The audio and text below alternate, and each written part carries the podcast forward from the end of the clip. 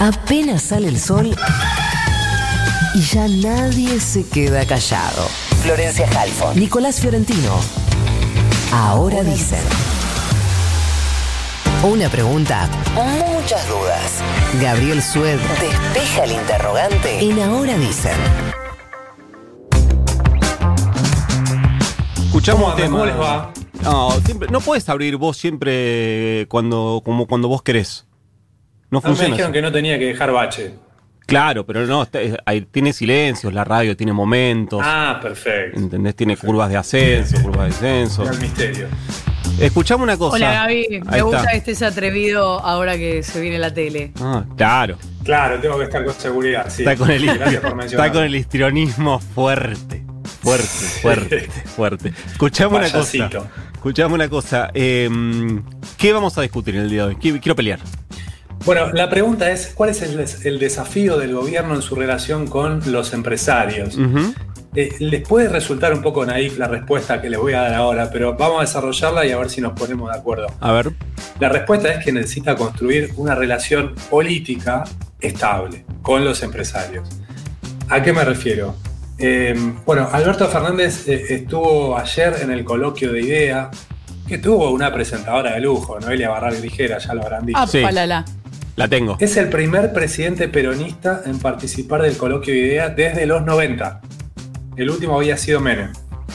Ajá. Y Alberto coro- corona con esta presentación una serie de reuniones con empresarios que vino teniendo las últimas semanas en ese intento por restablecer la confianza. Eh, por eso el desafío, como les decía, de Alberto y del, del peronismo en general, de Menem para acá al menos, es entablar esa relación política, eh, si querés tirante, pero con cierta estabilidad con esa parte de la Argentina. Vos, ustedes piensen que Cristina lo, eligió Alberto porque ella dijo, dijo ella, no iba a poder gobernar, porque se necesitaba en esta etapa histórica acuerdos más amplios de lo que ella, de lo que ella podía construir. Sí. Esa desconfianza que hay entre este gobierno en particular, pero los gobiernos eh, peronistas y el empresariado, tiene efectos reales. Una muestra es lo que pasó hace poco, hace pocas semanas con la liquidación de divisas del campo. El gobierno anunció una reducción de las retenciones, confiando en un supuesto acuerdo que había llegado con el Consejo Agro, el Consejo Agrícola Agroindustrial, sí. agroindustrial. Eh, y finalmente esa liquidación de divisas no se produjo en la medida en que el gobierno esperaba. Es decir, que ni siquiera tiene hoy el gobierno la capacidad de llegar a acuerdos puntuales con algunos sectores. Sí, ahí. Pero Gaby, eh, eh, es- perdón, ¿eso Sí. es una trampa? O sea, ¿eso es acordamos y, y, eh, para tenderte una trampa? ¿O eso es que los representantes, quienes se sientan a conversar, no resumen la intención de todos? Bueno, tranquilamente, sí. En Claro. todo caso, estaba a prueba ese Consejo Agroindustrial y salió perdiendo. Mm. Eh, pero bueno, hay, hay, hay efectos de la desconfianza permanentemente en la economía. Lo explicaba recién este, Steffi en cuanto a lo que genera las expectativas en la economía. Eh, Ahora, hay algo extraño en ese vínculo entre la política y, y la, la- la economía o el, el poder real. Pareciera que no se maneja del todo por los números, que no es del todo pragmática, que tiene algo de ideología también. A los empresarios les va bien cuando la economía crece. Con Macri, la economía terminó casi 7 puntos abajo que en 2015. Sí, casi te diría. fuertes. Te diría, Gaby, que eh, la etapa Cambiemos es tal vez la que eh, con mayor. eh, como mayor brillo, digamos, mostró eh, o, hizo o, dejó o dejó esto que vos decís, que hay una carga alta ideológica en, en un sector grande del empresariado, que en algún momento extremo se puede volver mega pragmático y eh, apostar a un sector político eh, de otro de otro estilo, puede ser, pero que en su base tiene una alta carga ideológica. Totalmente, porque digo, en los números del gobierno de Macri, bueno, no hace falta que se los diga en cuanto a inflación, el default, se fue reinstalando el cepo. Y pese a eso, el discurso de los empresarios parece alineado al de Juntos por el Cambio.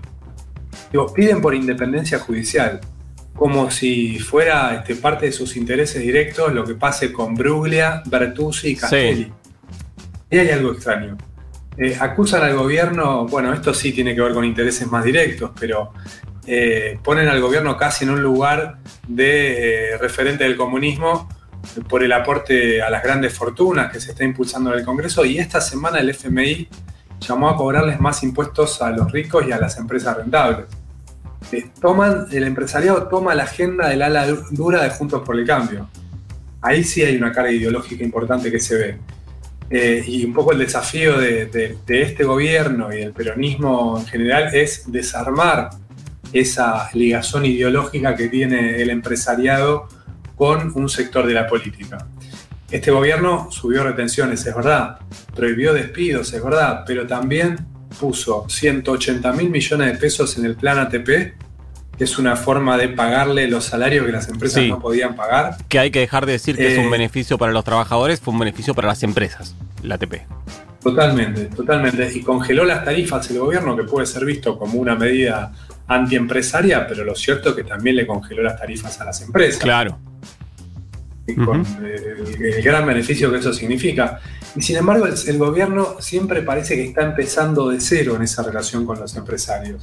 Alberto Fernández está empezando ahora y pareciera que no está construyendo la relación hace nueve meses.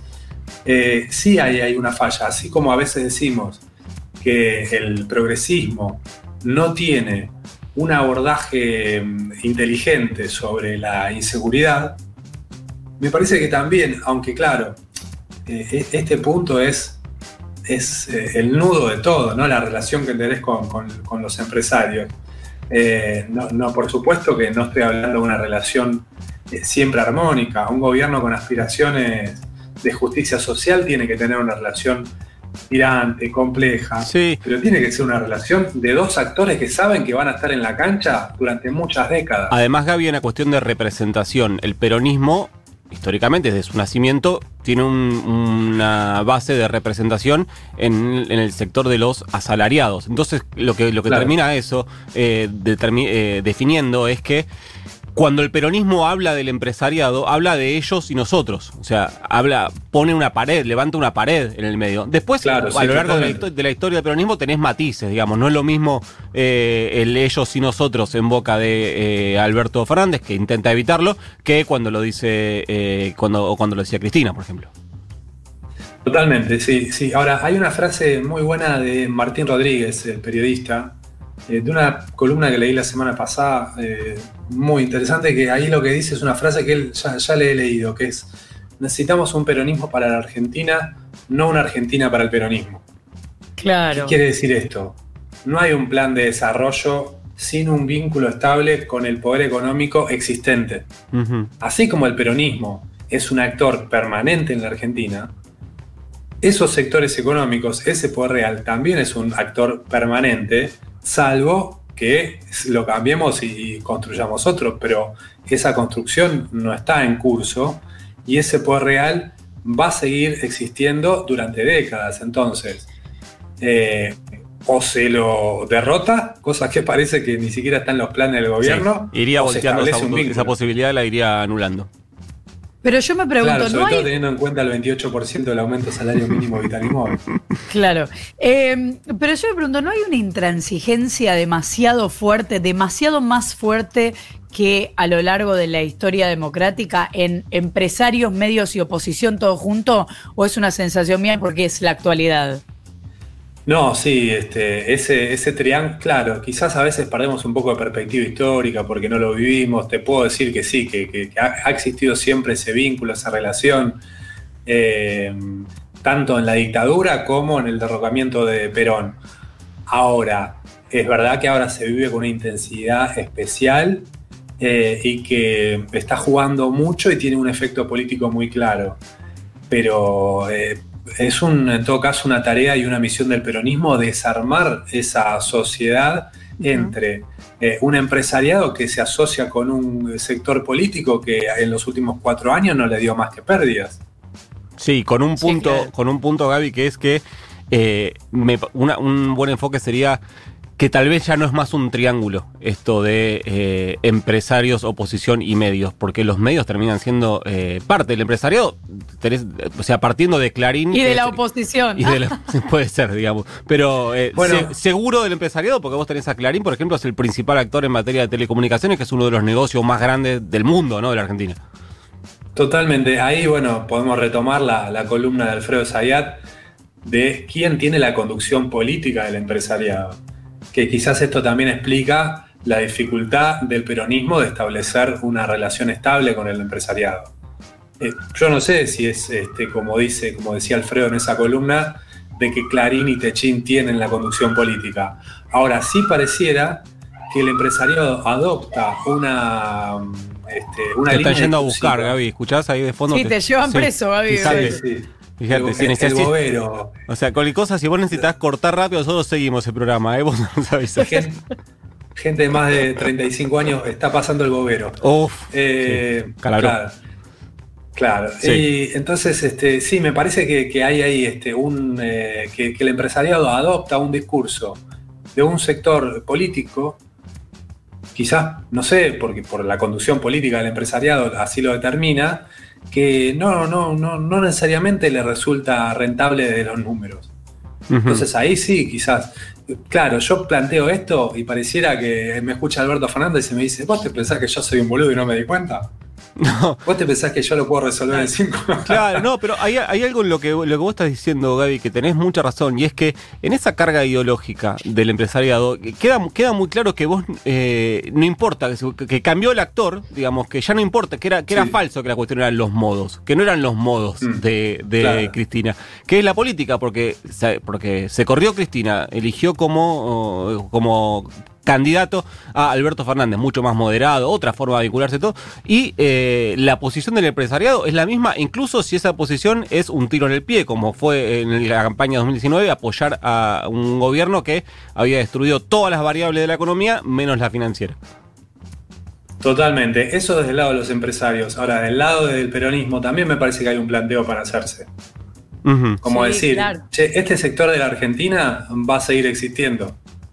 Claro. Eh, Un poco tiene que ver con algo que decía Nico en la semana hablando de la ciudad de Buenos Aires y diciendo, bueno, al final eh, eh, la ciudad de Buenos Aires, el peronismo o el progresismo, como quieras llamarlo, es una oposición medio eh, testimonial. Testimonial, claro. claro.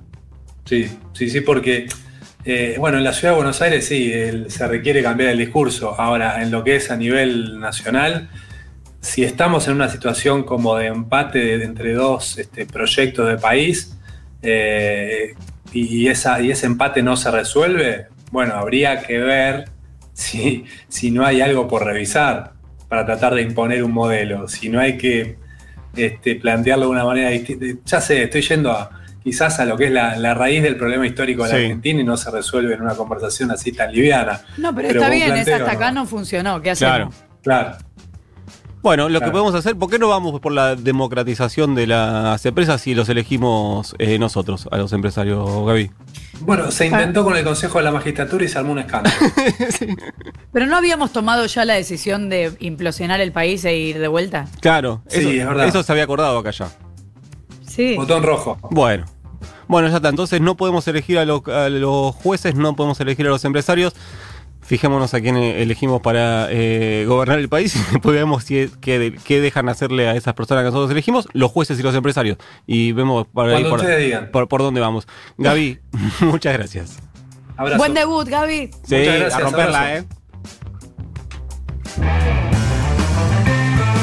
Saben que hablamos de. eh, en este programa estamos convocándolos a ustedes a que eh, nos cuenten muertes que eh, les hayan dolido. Esta dolió mucho. Este es Luis Alberto Spinetta, que, así como lo escuchás, como en el año 70 y pico hacía heavy metal, antes de que exista el heavy metal. Así de adelantado estaba estos post crucifixión, estos pescados rabiosos, 14 grados 7 la temperatura. Así seguimos.